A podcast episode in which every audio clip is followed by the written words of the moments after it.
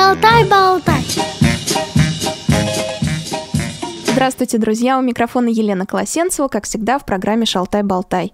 Сегодня у меня в гостях не родители и никакие не специальные тифлопедагоги, дефектологи, а обычные ребята Анастасия а, Насибулова и Александр Сакмаров. Здравствуйте, ребят. Здравствуйте. Вас позвала, потому что знаю, что вы прошли проект «Мамина школа».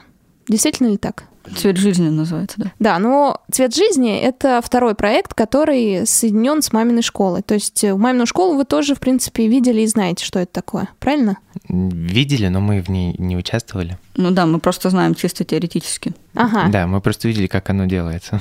Мне сказала Елена Насибулова, директор Центра реабилитации незрячих детей, их родителей «Я и мама» и основатель проекта «Мамина школа», что «Цвет жизни» придумали сами э, ребята. Ну, это наше название только мы придумали. Идея, Мгм. конечно, была не нашей. Название как пришло вам в голову? Почему «Цвет жизни» именно? В общем, сидели и говорили там что-то вроде... Были разные варианты движения вперед. Одна из девочек говорит «цвета жизни». Потом приходит моя мама и говорит, ну что, придумали название? Мы говорим, вот, да, «цвета жизни». Мама говорит, «цвет жизни». И вот так и осталось. Ну и как-то оно так быстро придумалось, вот минут за пять-то как-то просто идея пришла одной девочке, все одобрили. Что вы делаете на этом проекте? Расскажите о своем распорядке дня. Мы вставали утром, как уже сказал, говорилось, мы ходили везде сами, с тростями. Нас этому и учили, мы маршруты запоминали. Мы шли на море потом, э, всю первую половину дня проходила на море, э, но это как бы не значит, что мы пришли на пляж и там плаваем, грубо говоря, друг друга топим, балуемся и делаем, что хотим. То есть обязательно у нас был свой куратор, который смотрел за нами, там, как мы живем, наблюдал просто тем, чтобы с нами, можно сказать, ничего не случилось. То есть он был с нами на пляже, э, мы всегда должны были сказать ему, когда мы куда-то идем, например, вечером, там вот со зрячими людьми, как уже говорилось, там с волонтерами. То есть он всегда об этом знал и бывал даже нас отчитывал за какие-то вещи. Потом после э, пляжа был обед, После обеда у нас было чуть-чуть свободного времени, и дальше у каждого было свое расписание. То есть каждый знал, во сколько и когда ему идти. А У всех был массаж, информатика, что мы называли. То есть это когда ты приходишь там со своим компьютером и просто говоришь учителю, я хочу научиться, например, делать презентацию. Он тебя учит конкретно тому, что тебе нужно. Ты приходишь со своим компьютером и как бы со всем остальным. Ориентировка у тебя своя трость и плавание. Единственное, что не входило в график э, послеобеденный, это было плавание потому что как бы это тренер был, насколько я знаю, но я в этом не уверена, он вроде как, трени... да, он тренирует паралимпийцев, он не мог, то есть полностью построиться под наш график, и нам нужно было, скажем так, построиться под него, то есть договориться с ним, когда он сможет и так далее. А по вечерам мы были свободны, мы ну, там уже дальше, собственно, занимались своими делами, то есть там гуляли, опять же, с волонтерами, сидели, что что-то делали. А, что еще было? Еще был иностранный язык, который получился на самом-то деле, насколько мне известно, чисто случайно. То есть были волонтеры, которые они не знали э, как бы русского языка и говорили на английском. Была только одна э, девушка из Финляндии, она говорила по-русски достаточно хорошо. Но ее попросили с нами на русском не говорить, и мы об этом узнали только совсем под конец проекта, что она, оказывается, по-русски говорит очень хорошо. И мы всегда с ней говорили на английском, то есть никаких русских слов, и э, вот тренируем иностранный язык. У Саши, например, был немецкий, с ним потому что он не изучает английский, с ним вот говорили по-немецки, потому что люди из этих как бы мест тоже немецким владели.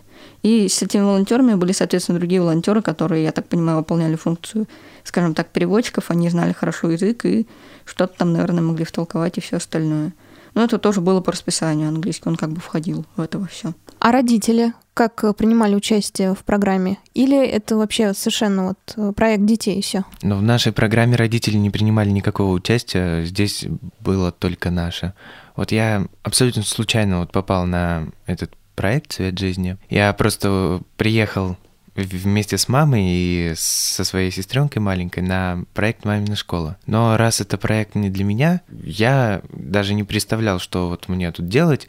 Ну, я знал, что вот будут люди моего возраста, и что вот мы будем, наверное, с ними как, каким-то образом проводить время, но я абсолютно не знал, что у нас будет такой проект. И, в общем, я был очень рад, когда вот меня, мне предложили тоже в этом поучаствовать. А прислушивались э, к вам во время проекта? То есть э, менялся график, добавлялись какие-то занятия, уходили какие-то занятия? Но единственное, наверное, к чему прислушиваюсь, это к тому, что мне все-таки надо заниматься немецким языком, ибо я английский не изучаю в школе.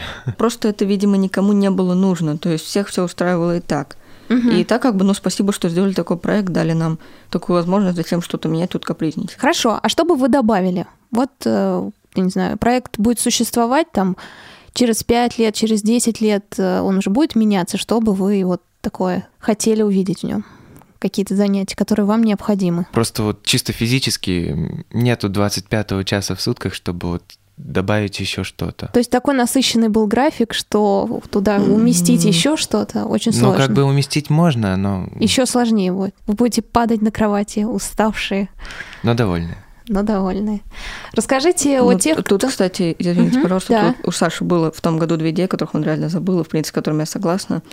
Э, чисто бытовые проблемы из области, как, например, есть, чтобы у тебя не была гора еды на столе, а, и, ты про э, это. например, да. твоя мимика, которой ты практически не можешь владеть, и это очень мешает общению с обычными людьми, э, которые как бы не знают тебя и с которыми ты видишься первый раз. И вот эти две вещи, конечно, очень хотелось бы добавить. Э, даже, ну, еда, может быть, не обязательно, это можно учить самому. Вот мимику ты, не видя этого, сам себе не поставишь. И вот это было бы важно. А эта идея с мимикой, она возникла потому, что в моей школе есть такой замечательный педагог, который учит незрячих детей, ну и людей, детей с остаточным зрением именно мимике. Она мне очень долго втолковывала, для чего эта мимика нужна, потому что я э, первоначально вообще не собирался ходить на ее занятия, я думал, что оно мне вообще не нужно. Ну, какая-то мимика, я и так, я языком владею, мне никакой мимики не нужно, думал я поначалу. А потом я все-таки понял, что в общении с э, зрячим человеком еще важны именно жесты и твое выражение лица. То есть, если ты будешь сидеть с отсутствующим видом, повернутым, не знаю, не знаю, на 180 градусов от человека и созерцая небеса, с ним общаться, это будет как минимум неуважительно, хотя ты об этом можешь и не подозревать. Саша, а как зовут твоего педагога по мимике? Валентина Геннадьевна Кондратьева. И в мороз Шутку серьез С вами всегда Радио ВОЗ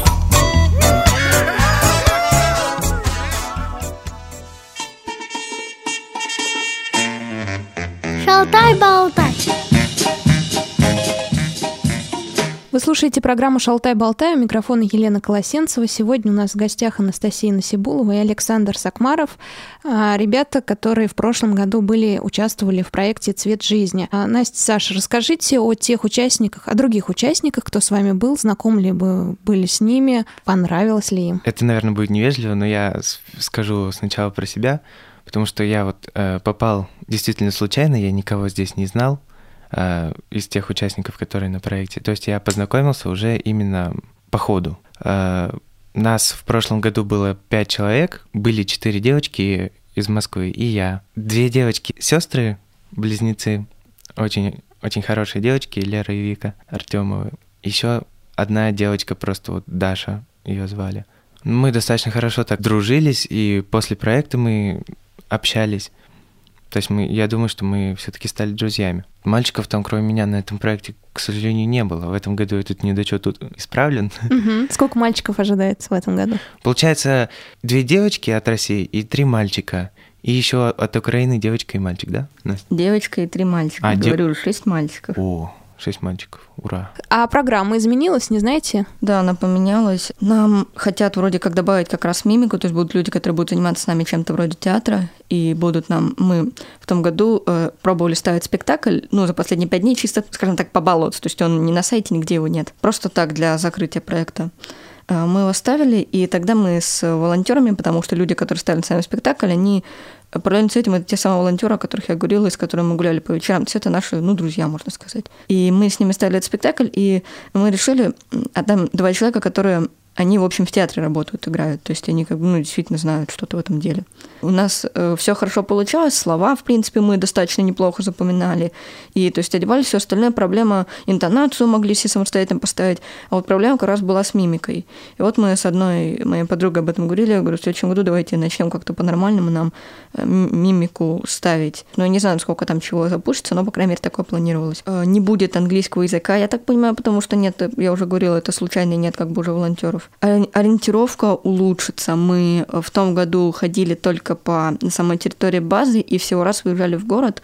Нам э, наш очень э, хороший э, педагог Венедиктова Марина Васильевна показывала, как э, переходить дорогу Вот, мы учили там правила. Вот. И, в общем, в этом году сказали, что мы чаще будем выезжать в город и учиться уже непосредственно там. Потому что будет целый месяц, и будет побольше времени, и всего остального. Вот, пожалуй, наверное... А, ну еще изменения есть так чисто технически, что по плаванию у нас был один тренер, а теперь будут два, и нас будут, кажется, делить на группы.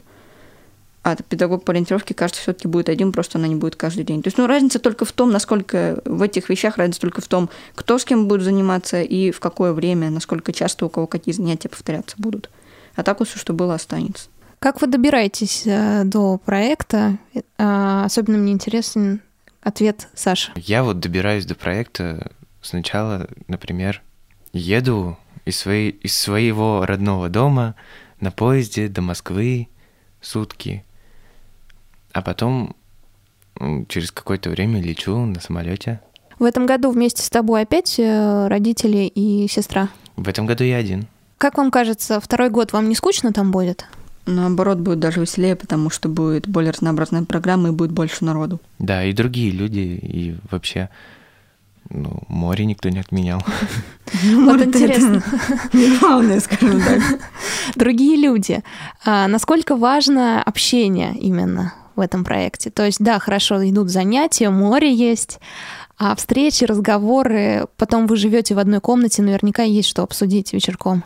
Ну, мне кажется, это очень важно. Это, скажем так, одно из самых важных вещей, которое стоит на первом плане, помимо как бы, ну, самосовершенствования чего-то еще, это одно из самых главных. Остаетесь ли вы друзьями, потом общаетесь? Ну, первый проект, понятно, э, там, москвичи. Настя наверняка общалась до этого с э, девчонками, да, Настя? Ну да. А Саш, ты? Ну, там... А я тоже общался со всеми. Я старался связи не терять. То есть это такая вот э, сплоченная группа, которая, когда разъезжается по домам, продолжает общаться, правильно? Ну, мы общаемся, и всегда вот Саша, как бы он, ну, бывает, периодически приезжает в Москву, если уж, извини, не буду скрывать, как бы к нам в гости, и он всегда говорит, я хочу видеть того, я хочу видеть этого, давайте вот то все. То есть нет, мы друзья, мы по скайпу созваниваем, ну, он вот с ними по скайпу созванивается, поэтому нет, мы так и остались, нашей командой, мы любим друг друга и рады, что познакомились. Ну что ж, и в конце программы попрошу вас э, рассказать, что нового вы приобрели, чтобы люди, которые нас слушали и которые хотят попасть в проект, э, немножко поняли, нужен ли он им или нет. Ну, я вот, например, на проекте научился плавать. Я до этого плавал по собачьей только и то через раз. Однажды чуть не утонул вообще. А тут я вроде как получил некоторое представление о том, как в общем-то, плавать. Я впервые в жизни побывал на море. А, я усовершенствовал свои навыки хождения с тростью, то есть ориентировку свою немножко еще подкорректировал. Ну и, конечно же, общение, такая хорошая атмосфера. И... Когда ты вернулся к себе в школу-интернат, остальные заметили вот эти изменения, которые произошли с тобой? Возможности показать, как я плаваю, у меня, к сожалению, не было.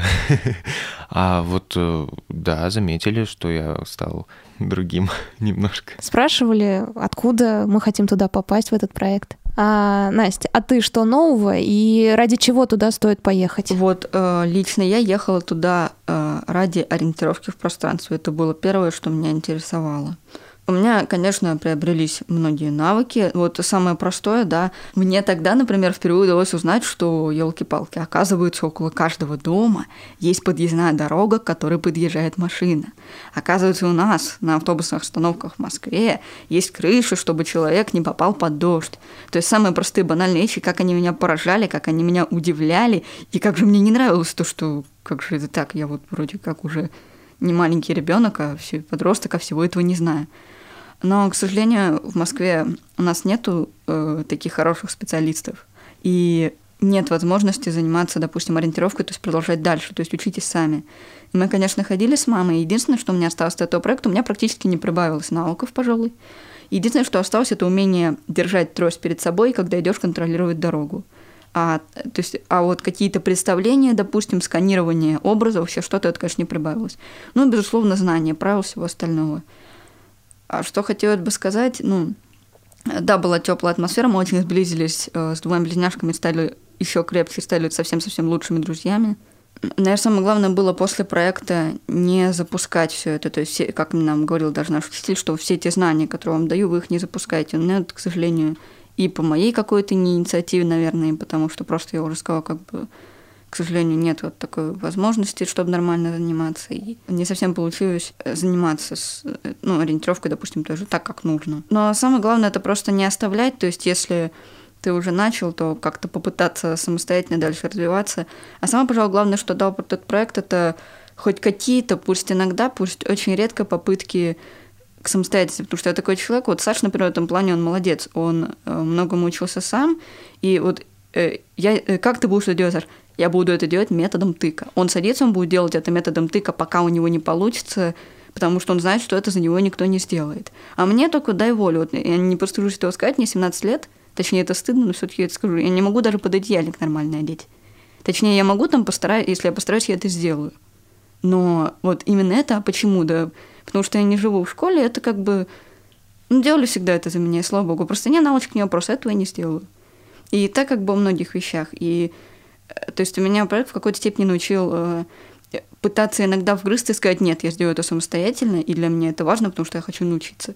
Это происходит очень редко, но все-таки иногда происходит, и, пожалуй, вот это самое главное. Ребят, кто захотел э, ехать э, на проект «Цвет жизни», побывать э, на море, отдохнуть и вместе с тем научиться ориентированию и пообщаться с такими же, как вы, ровесниками, с такими же проблемами, то пишите, конечно, Елене Насибуловой на проект э, «Я и мама», если вы найдете «Мамина школа» на Тифло-лист, и она обязательно вам ответит, как попасть на проект и его условия.